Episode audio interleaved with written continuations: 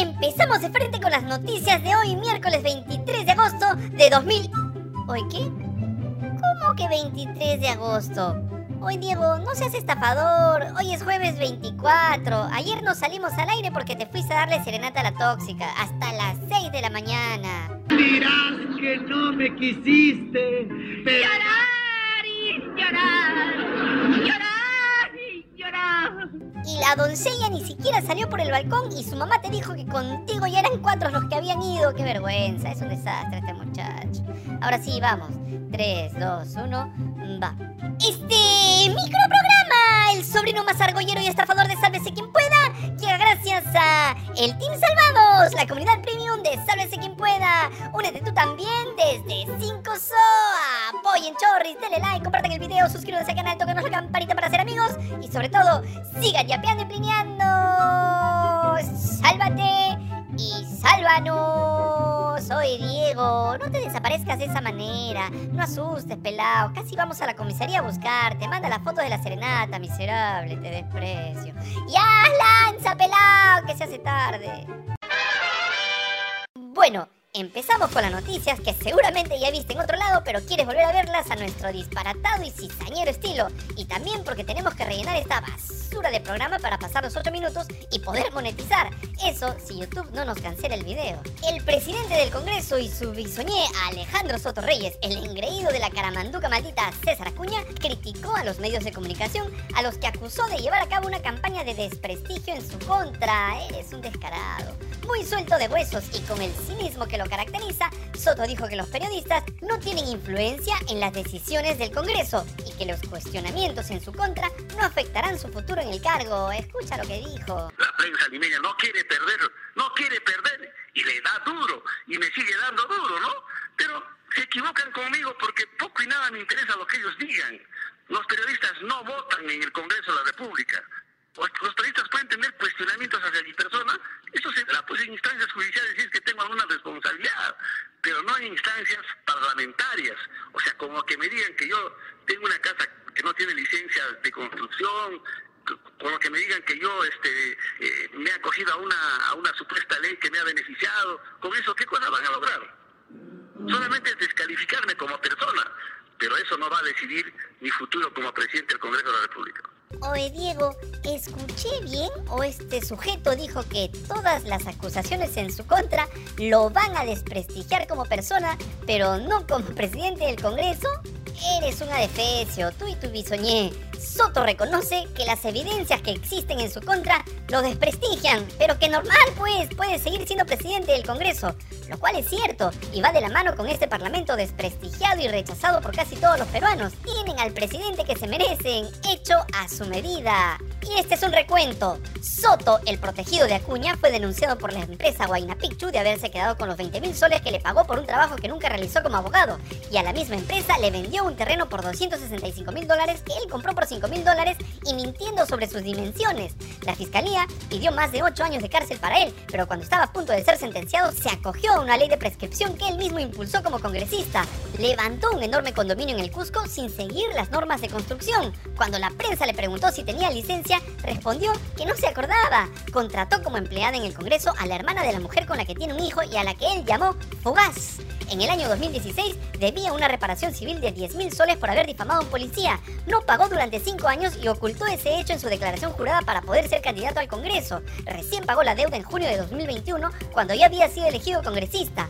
Fue sentenciado en el Cusco por cobrar de manera irregular más de 20 mil soles por sesiones de consejo a las que no asistió, sesiones solemnes de que eran de carácter social y aumento de dietas sin autorización municipal. Y la última denuncia de la prensa, que según él no le interesa lo que diga, está relacionada a los aportes mensuales voluntarios, entre comillas, de los trabajadores de su despacho, que servían para financiar publicidad en redes sociales, defender su imagen. En pocas palabras, eran troles pagados con dinero de sus trabajadores, cuyos sueldos pagamos todos los peruanos. Precisamente sobre este último caso, la Fiscalía de la Nación abrió investigación preliminar contra el presidente del Congreso por el presunto delito contra la administración pública en la modalidad de confusión. ¿Y quién sigue defendiendo a Soto? Pues ¿quién más? Fuerza Criminal, eh, perdón, Fuerza Popular. El playero Guerra García soltó por un momento su piña colada para defender al presidente del Congreso, aunque esta vez el periodista Fernando Carvalho lo dejó en ridículo. Hay una palabra que se llama presunción de inocencia. no solamente no debe ser tratado como culpable, debe ser tratado como inocente. Sí, claro. El señor si eso se refiere a un también, ¿ah? presidente de un poder del Estado, lo menos que podemos hacer es decir, vamos a ver las investigaciones, porque no, repito, no podemos estar cambiando de presidente Correcto, de Congreso correcto. porque hay una presunción. Me llama la atención que usted hace cinco minutos haya hablado de coimas exigidas por las municipalidades para cerrar comercio. Sobre ese punto, usted es radical y busca la justicia. Pero sobre el punto Soto deviene una Magdalena. Pero Está esperando usted, tiene que ver que tiene que con ver la actitud crítica frente a los abusos que se cometen en el Estado. Cuando son municipalidades Es un que no le gustan, son coimas decidido, decidido por usted, Cuando- sin que haya prueba de eso. Cuando Pero alguien este cierra un local es una ¿usted ha prueba. escuchado o no al señor Soto decir que no hay un vínculo familiar con la hermana de la mujer con la que tiene un hijo? ¿Lo ha escuchado usted o no? su eso no es un indicio, eso es una atrocidad, señor Guerra García. Pero eso no fue todo lo que dijo el playero, porque según él, los congresistas también tienen derecho a tener sus propias fábricas de troles. Al menos eso entendimos nosotros. Escucha, tía, escucha. por eh, lo que se ha detectado este domingo, lo que se ha descubierto, el uso de trabajadores del despacho del señor Alejandro Soto para que hagan aportes y promuevan a través de las redes sociales propaganda a favor del parlamentario. ¿Eso no es corrupción? No es una prueba todavía, es una presunción. Ajá. Yo creo además, y ahí quiero aprovechar, ¿ah? A ver, le pongo yo otro ejemplo. creo que La los Corte empleados, los que trabajamos en un grupo político, tenemos derecho a hacer política y, y parte, parte de hacer Facebook y declaraciones es parte de hacer política. Así Pueden como tener antes, troles, entonces. así como antes Financiar con los sueldos de los trabajadores del Eso- despacho eso- eso no la está- promoción de troles. Esa es una afirmación que yo no la he encontrado. Bueno, el fujimorismo sí, porque Guerra García hoy es fujimorista y a mucha honra, dirá él. Nunca decepciona y mantiene la línea de siempre desde que el dictador Alberto Fujimori inició sus tropelías y crímenes que lo llevaron a la cárcel. Alejandro Soto ha dicho que está dispuesto a someterse a todas las instancias para ser investigado. No te preocupes, amiguito, el universo ya te escuchó y hará lo suyo.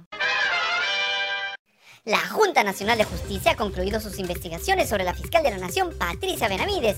Según informó IDL Reporteros, el proceso habría resultado en un expediente acumulando tres casos. Lucinés Tello de Ñeco, ex jueza de la Corte Superior de Justicia de Lima, integrante de la Junta Nacional de Justicia, está a cargo de la investigación. Esto explicaría el apuro de Patricia Benavides al presentar una demanda de competencias ante el Tribunal Constitucional, debido a un conflicto de competencias relacionadas con el nombramiento de fiscales profesionales, funcionarios y servidores. Tras conocerse la noticia de la investigación contra Benavides, la tocaya defensora y amiga de la Popis, hablamos de la tía Crayola, la congresista Patricia Chirinos, presentó ayer mismo una moción para remover, o sea, sacar a todos los integrantes de la Junta Nacional de Justicia. Y como para no desentonar, el grupo de ultraderecha La Resistencia, más conocida como la Pestilencia, atacó la sede de la Junta Nacional de Justicia en respaldo a Patricia Benavides. IDL Reporteros precisa que las investigaciones contra Benavides involucran cambios realizados por ella en el equipo especial que lleva el caso de los cuellos blancos. También se indagan las llamadas telefónicas entre Benavides y el empresario Toñito Camayo en 2018, antes de su intervención en su vivienda en San Isidro. Finalmente, se investiga la remoción de la fiscal Bersabé Revilla, la misma que investigaba a la hermana de Benavides, acusada de recibir sobornos a cambio de liberar narcotraficantes. La fiscal de la Nación la removió aduciendo una supuesta baja productividad. Quedó desmentido al conocerse el trabajo que venía realizando la fiscal Revilla. La ley de carrera fiscal establece que las faltas muy graves pueden ser sancionadas con suspensión o destitución y la Junta Nacional de Justicia o los órganos de control del Ministerio Público son responsables de aplicar sanciones disciplinarias. Hay que recordar que también se están investigando otras cuestiones como la condecoración recibida por Benavides de parte del alcalde de Lima, Rafael López Aliaga, quien está siendo investigado por lavado de activos, así como el tema de sus tesis fantasmas. Como ya debes estar enterado y al mismo tiempo asqueado e indignado, el Fondo Editorial del Congreso de la República, actualmente bajo el control de Fuerza Popular, ha publicado textos escolares en los que se defiende y justifica el golpe de Estado perpetrado por Alberto Fujimori en 1992. La publicación, titulada Constitución Política del Perú para Escolares, fue presentada en julio de 2023 y resalta el autogolpe como una medida que devolvió la paz y la reconstrucción de la economía al país.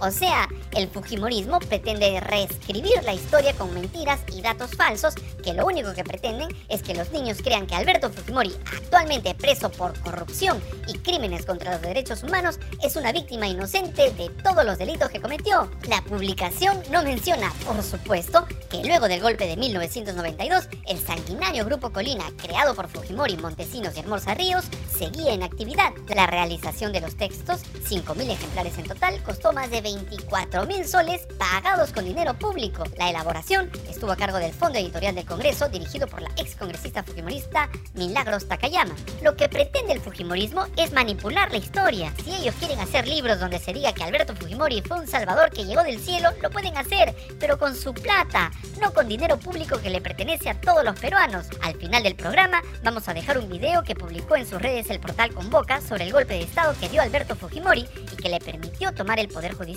el Tribunal Constitucional, la Fiscalía de la Nación, la Contraloría y todos los organismos electorales, con el único objetivo de robar, asesinar y perpetuarse en el poder. Habráse visto, miserable, lo desprecio.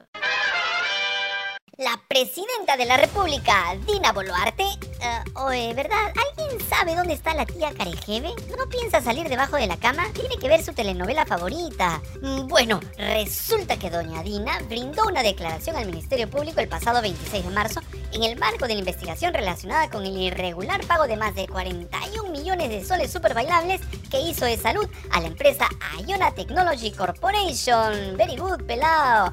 Resulta que durante su testimonio, Boluarte evadió algunas preguntas de la fiscal de la Nación, Patricia Benavides. Afirmó que no conocía al ex ministro de Trabajo, Alfonso Adriancén, hasta su juramentación y negó tener vínculos con Aurelio Orellana, expresidente de Salud. Según Canal N, la mandataria reconoció tener conocimiento del depósito de más de 41 millones de soles a la empresa Iona, mencionando que lo supo a través de las noticias. Ya ves, Diego, no solo mira la repetición de qué culpa tiene Fatmagul, la Presi también se informa. En relación con las medidas tomadas tras la revelación del escándalo, Boluarte indicó que convocó al ministro de Trabajo y al presidente de Salud para que expliquen el asunto. La gobernante admitió que no examinó los documentos presentados por Adriancén y Orellana durante la reunión. Oye tía, consejo de pata, lee un poco, no hace daño, no todo es piratear libros y textos ajenos. Respecto a su ex asesora Grika Sayaj, implicada en el caso y que trabajó en el despacho presidencial, Boluarte explicó que su función era apoyar en reuniones con autoridades y coordinar las agendas con la Secretaría General. Soy su mami, pero no sé nada, todas te las sabes, careje. Nos vamos con una buena noticia. La atleta peruana Kimberly García logró la medalla de plata en la marcha atlética de 35 kilómetros en el Campeonato Mundial de Atletismo Budapest 2023 en Hungría. Claro, Pepe Lao, ¿dónde más va a ser? En Arequipa. Un saludo para nuestros hermanos arequipeños que siguen con la resaca por las celebraciones de aniversario. Bueno, te decíamos, Kimberly hizo un tiempo de 2 horas 40 minutos y 22 segundos. La española María Pérez ganó la prueba con un tiempo de 2 horas 38 minutos y 40 segundos. Kimberly García se mantuvo en el ritmo del grupo líder durante el recorrido y logró distanciarse junto a Pérez en los últimos 10 kilómetros de la competencia. Bravo por la atleta peruana, palmas protocolares. No, no, perdón, esas palmas sí son verdaderas. ¡Listo! Te gustó este esperpento y desastroso pseudo noticiero, dale like, miserable, comparte el video, suscríbete al canal, tócanos la campanita para ser amigos y sobre todo, sigue yapeando y plineando. ¡Ya, pelao! ¡Llévate esta basura de programa! Y edita rápido.